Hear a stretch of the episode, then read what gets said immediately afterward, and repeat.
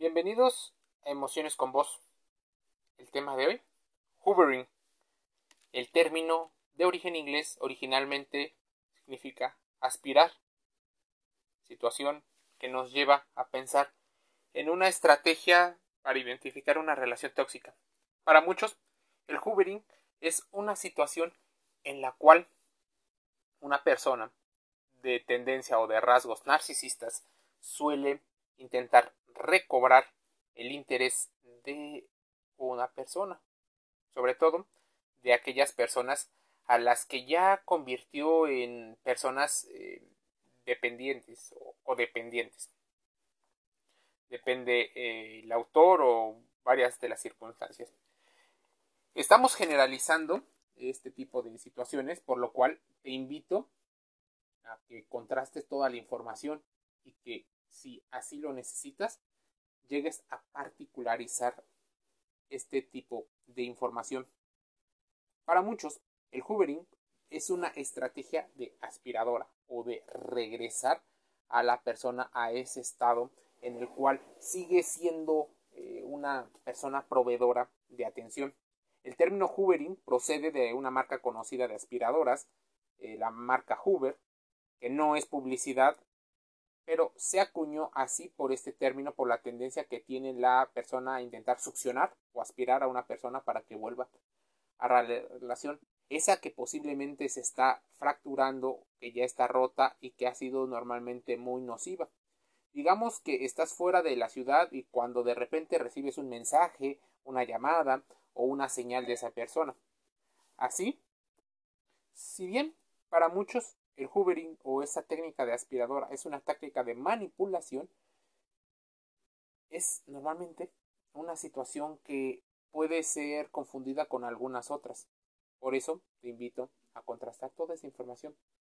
Para muchos existen señales, esas banderas rojas, red flags o situaciones en las cuales te aconsejan huir, no hacer. Mira, ¿cómo posiblemente podrías saber que existe un hoovering? Una, una, una especie de contacto de la nada.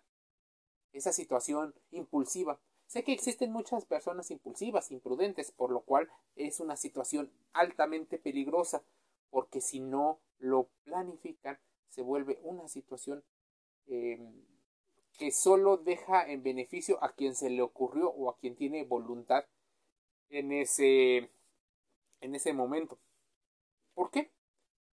Porque eventualmente tiene el poder de pues de insistir. Comportarse como si fuera o como si estuviera arrepentido. Normalmente una persona que tiene una tendencia eh, empática o una persona que espera eh, la solución espera una respuesta suele ser más la víctima. Es posible que se disculpe demasiado por los eventos del pasado y se trate de convencer a una persona de que ha cambiado. Cuando se usa esta táctica de juvenil o de aspiradora, estas disculpas tienen un subtexto manipulador, por lo cual el, el vocabulario que se usa es muy importante. Debes de entender perfectamente el tipo de palabras que se usan.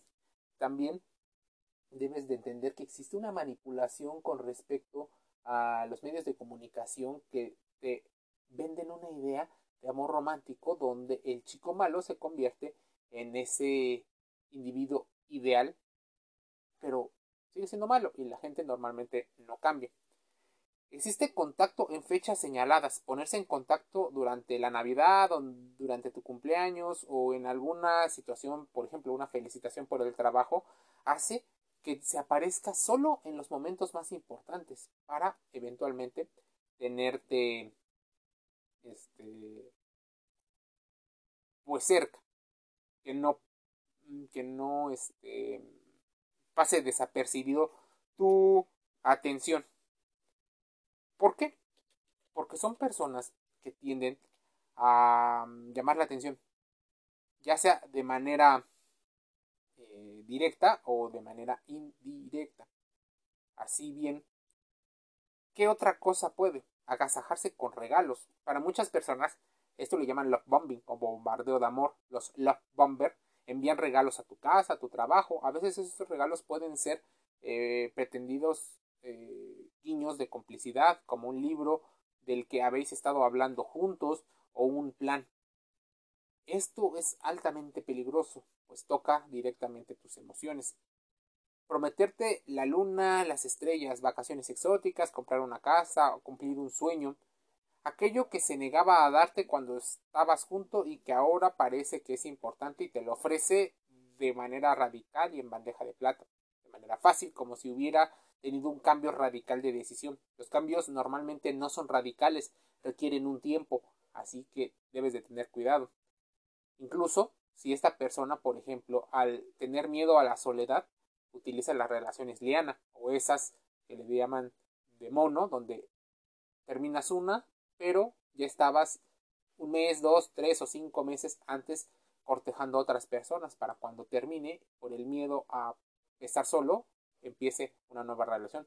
Utilizar otras personas para llegar a ti es una situación muy constante en el hoovering, esa especie de monos voladores. Utilizar otras personas para llegar a ti puede suceder cuando tu ex narcisista se hace pasar por la víctima, incluso eh, comenta que tú eres posiblemente el culpable o el responsable. Chatear o hablar regularmente con vecinos, con padres, con amigos, con hijos, para encontrar un punto eh, de acuerdo y entrar a hablar. Necesitar ayuda desesperadamente. Normalmente son personas ansiosas, así que aunque vendan una imagen de seguridad, posiblemente sigan conservando esta ansiedad. Podría tener una crisis, una emergencia y usted ser la persona que ha decidido ayudarla. Ten cuidado, ponte límites a ti mismo. El objetivo es atraer tu atención de forma eh, drástica, haciendo que te preocupes por la situación y por los narcisistas. Pueden difundir chismes o situaciones falsas. Si sospechas que quieres abandonar la relación, empezará a difundir rumores falsos sobre ti con sus amigos, conocidos, mutuos. También puede hacer afirmaciones que están diseñadas para provocar que te defiendas. Esa situación en la cual parece que te provoca. Esto le da una sensación de control a tus reacciones negativas o positivas. Quizá vuelva la relación para poner en una posición de ellos de ventaja, en la cual tú eres la víctima. Hacer como que no ha pasado nada, como si todo se hubiera superado, pero no se ha superado.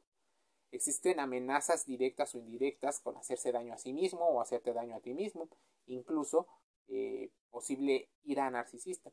El límite en el hoovering por parte del narcisista podría parecer inofensivo en la superficie, pero es un comportamiento pernicioso que puede escalar rápidamente un territorio peligroso. Así que para muchos la clave para responder es la piedra gris. Eh, ponerte límites a la exposición, eh, hablar solo lo necesario, mejorar tu autoestima.